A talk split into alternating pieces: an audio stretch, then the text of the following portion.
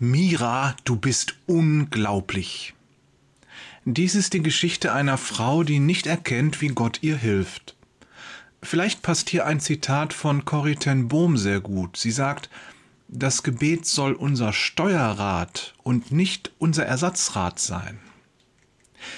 Mira springt auf und läuft unruhig umher.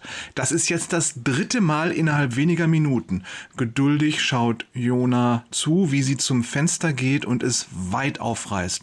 Die Nachtluft ist kühl und frisch und bildet einen angenehmen Kontrast zu der verbrauchten Luft in ihrem Zimmer.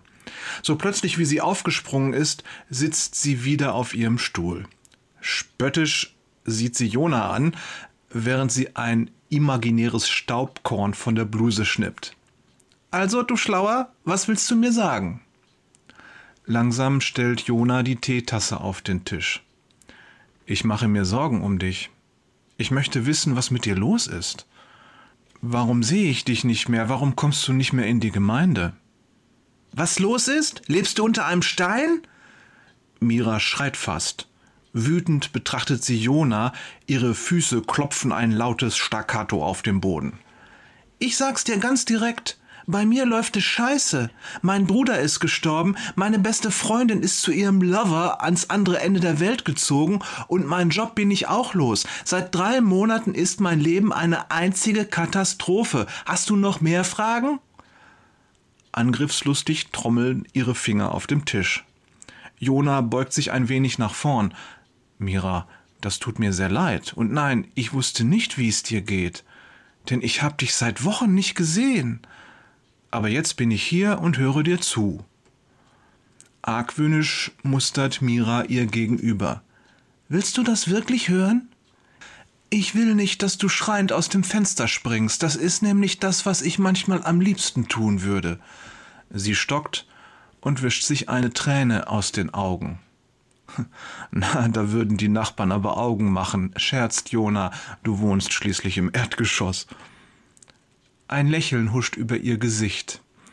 Und dann fängt sie an zu erzählen. Fast eine Stunde redet sie. Ihr ganzes Leid und ihren Schmerz breitet sie vor Jona aus.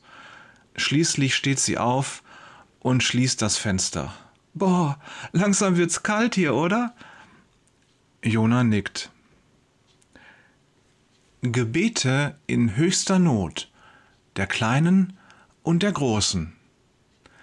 Verstehst du jetzt, warum ich erstmal Abstand brauchte von der Gemeinde? Fromme Sprüche helfen mir nicht weiter. Am Anfang habe ich viel gebetet, aber da war nichts, keine Reaktion. So sehr habe ich mir gewünscht, dass Jesus kommt und mich in den Arm nimmt. Tränen sammeln sich in ihren Augenwinkeln, als sie daran zurückdenkt, wie sie sich nach den tröstenden Armen Jesu sehnte, aber ihre Bitten ignoriert wurden. Du hast gebetet, das ist gut. Jona lässt ihr Zeit, ihrer Gefühle Herr zu werden. Gott verlässt uns nicht, niemals, und er hört unsere Gebete, auch wenn wir keine Reaktion sehen. Aber ich weiß, solche Weisheitsbomben helfen dir nicht weiter. Mira nickt. Eben, Jona macht eine Pause und schließt die Augen. Er bittet Jesus um die richtigen Worte und fährt dann fort. Hast du mit jemandem aus der Gemeinde gesprochen und ihr oder ihm davon erzählt? Nein. Mira zieht die Augenbrauen zusammen. Auf Sprüche hatte ich echt keinen Bock. Ich weiß, dass Andreas hier war und Corinna stand auch mal vor der Tür, aber ich hab nicht aufgemacht. Trotzig verzieht sie ihren Mund. Gott nutzt gerne andere Menschen, um uns zu berühren. Mira, du bist unglaublich. Fragend sieht sie ihn an. Jona grinst über das ganze Gesicht und verschränkt die Arme vor der Brust.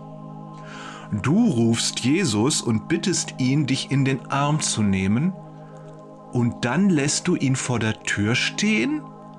Das muss man sich mal trauen, setzt er mit einem Augenzwinkern nach. Mira wird blass. Sie ahnt, was ihr Jona gerade sagen will. Jesus berührt uns durch andere Menschen.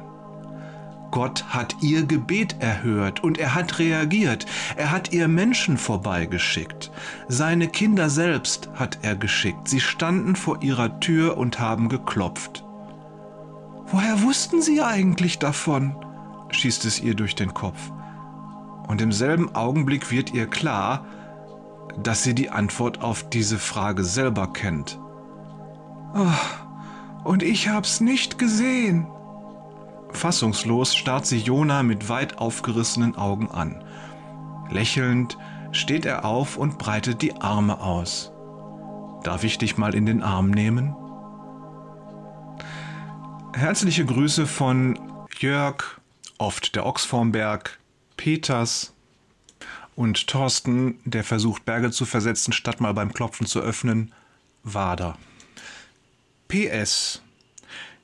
Die Bibel kennt uns in und auswendig.